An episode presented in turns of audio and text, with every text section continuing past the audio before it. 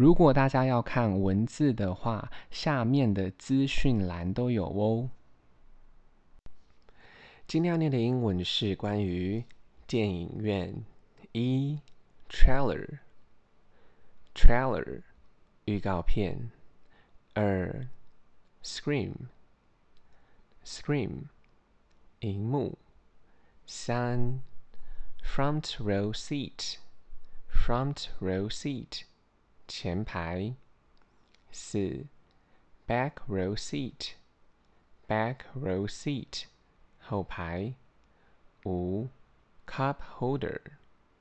cup holder 杯架，六 audience audience 观众，七 armrest armrest 扶手，八 aisle aisle 走道，九 popcorn popcorn 爆米花，十 concession stand concession stand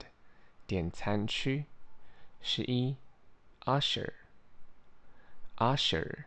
验票员，十二 movie poster movie poster 电影海报，十三 showtime showtime 放映时间表，十四，morning showing，morning showing，早场，十五，evening showing，evening showing，晚场，十六，midnight showing，midnight showing，午夜场。 大家如果有时间的话，再帮我评价五颗星，谢谢收听。